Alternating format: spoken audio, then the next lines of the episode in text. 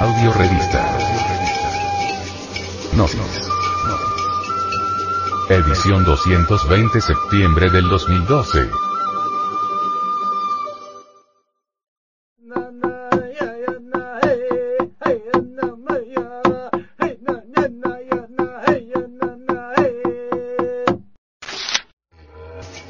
El mito del agua de vida. Entre los Kogi, el mundo fue creado por medio del agua. Primero estaba el mar. Todo estaba oscuro. No había sol, ni luna, ni gente, ni animales, ni plantas. Solo estaba la madre mar. Y ella era agua y agua por todas partes. Era río, laguna, quebrada y mar. Así ella estaba en todo lugar. La madre no era gente, ni nada, ni cosa alguna. Ella era luna. Era espíritu de lo que iba a venir. Era memoria y pensamiento. Los indostanes nos hablan de la mula prakriti, y nos dicen que es la materia primordial insípida e indiferenciada. Esta materia entre los alquimistas es el ensenimis, o sea, la entidad del semen. La materia primordial o mula prakriti, está representada por las aguas de todos los génesis religiosos. El enseminis son los átomos simientes de toda materia conocida. Según el mito Kogi, el origen del mundo son las aguas de vida de las sagradas escrituras bíblicas, es decir, el semen. Los antiguos sabios indoamericanos sabían que en el enseminis o aguas de vida, conocido también como la fuente de la eterna juventud, existen poderes extraordinarios. El ensenimis, o entidad del semen, o esperma sagrado del ser humano, contiene poderes místicos trascendentales, formidables, que los mayas, aztecas, toltecas, muiscas, cojí, incas, etc. analizaron cuidadosamente en sus estudios. A lo largo del desarrollo de las civilizaciones precolombinas, el agua fue objeto de profunda veneración. Estuvo asociada con un desempeño mítico, envuelto dentro de un ovillo de rituales y cosmología. Prueba de ello las tenemos en abundancia, entre las que encontramos, que las lagunas eran residencias o santuarios de divinidades, los Kogi explican el origen de todas las cosas a través del mito de las aguas. En la antropología gnóstica es donde puede verse mejor el auténtico significado del agua, que representa para las culturas precolombinas la materia elemental y fundamental de toda creación. Materia. Latín. Materia. Raíz. Materia igual madre. Esa materia primordial del mito Kogi, es la personificación de la sustancia primitiva, el ensenimis, que utilizó el principio creador, para dar origen a la humanidad y a todo lo que existe. El agua es la esencia misma de las cosas. Y, en efecto, nos enseña la letanía que la Virgen, que es la madre, la mar, es el vaso que contiene el espíritu de las cosas. Vaso espirituale.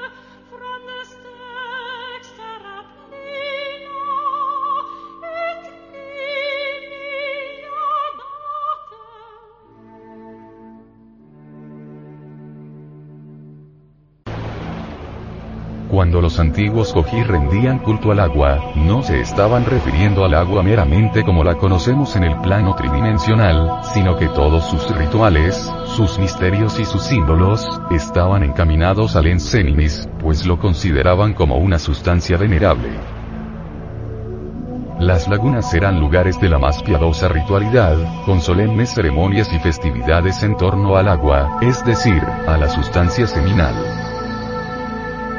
Si la gente supiera el poder que existe en el Enseninis, jamás gastaría esa energía torpemente, en la satisfacción brutal de las pasiones animales. Antes bien, aprenderían a transmutarla.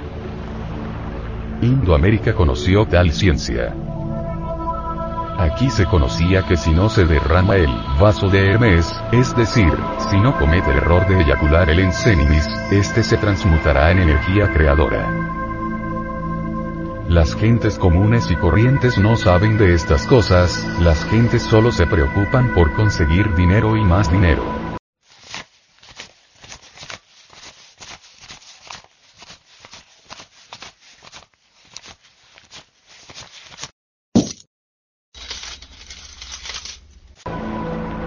Esa es la pobre humanidad doliente míseras hojas arrastradas por el gran viento, míseras hojas llevadas por la gran ley. Las antiguas civilizaciones chinas, indostánicas, egipcias, mesoamericanas, etc., estudiaron con profunda veneración el Ensenis. Y vieron en él, un verdadero elixir elaborado inteligentemente por la naturaleza dentro de las vesículas seminales, donde surge con vehemencia la vida. En ese elixir se encuentran realmente todas las posibilidades de la existencia. El venerable maestro, Samael Aumeor, dice, Piense usted por un momento, por ejemplo, en el caso del varón, en lo que son las hormonas sexuales, los zoospermos. Estos ascienden por el testículo adyacente, siguen por el cordón espermático rumbo a las vesículas seminales, hasta llegar a la próstata. Interesantísimo resulta saber que a medida como esos ospermos van subiendo por los cordones espermáticos, se van electrificando, cargando de una gran electricidad. Es interesantísimo verlos pasar, pues, de un canalicio a otro, subiendo, subiendo, subiendo por los cordones espermáticos hasta llegar realmente a las vesículas seminales, donde se purificará aún más el esperma y se electrificará más, y se magnificará pero más depurado continúa todo ese esperma, todos esos ospermos, hasta llegar a la próstata. Ese esperma realmente se purifica totalmente, se vuelve completamente radioactivo, electromagnético, etc., se transforma en energía, sobre todo cuando se trabaja conectándose el órgano sexual masculino con el órgano sexual femenino sin eyacular la sustancia seminal. La energía viene a subir por los cordones de increción conocidos en el mundo oriental con los nombres sánscritos de Ida y Pingala, y luego los ospermos se descomponen en hormonas. Las hormonas pasan a través de las membranas entrando a la circulación sanguínea y estimulando a las glándulas de secreción interna, las ponen a trabajar con intensidad extraordinaria. Llegan hasta el cerebro y ponen en actividad las áreas cerebrales que ya no trabajan, que están degeneradas vienen a dinamizar todas las células cerebrales a poner en acción determinados poderes latentes en el hombre, etc. Si así se procediera siempre con la sustancia seminal le decimos a usted con gran seguridad, que jamás se produciría la decrepitud, ni la vejez en el ser humano. Cuando los cogí en su mito de la creación, nos hablan del mar, y decían que la mar era la madre, nos vemos obligados a prevenir que bajo este término, se encuentra lo que se ha convenido llamar entre los artistas herméticos, el mar de los filósofos. Este mar está en nuestras glándulas sexuales, es el enseninis. De esa sustancia sagrada, para los antiguos cogí, brota la vida. Ellos decían que ese mar no es en absoluto visible aunque actúa visiblemente, pues no es más que un espíritu volátil que hace un oficio en los cuerpos y que está animado por el espíritu universal. En otros lugares de América precolombina, se le denomina a ese mar, el agua de nuestra madre.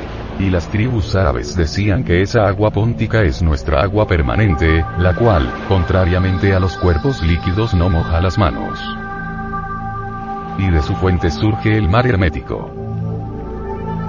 También esas aguas las comparan con el caos de la creación, donde los elementos y los principios, las tinieblas y la luz se encuentran entrelazados y sin posibilidad de reaccionar uno sobre otro.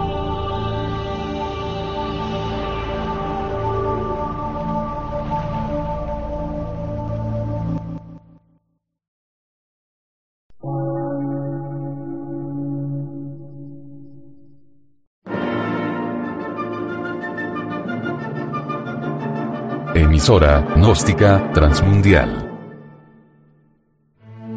Por una nueva civilización y una nueva cultura, sobre la faz de la Tierra.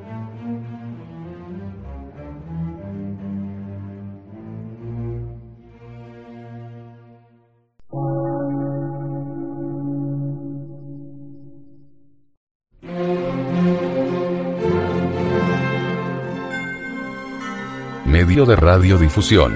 Científico, artístico, místico y filosófico. De la Asociación Colombiana de Centros de Estudios Gnósticos, Antropológicos, Psicológicos y Culturales. A. C.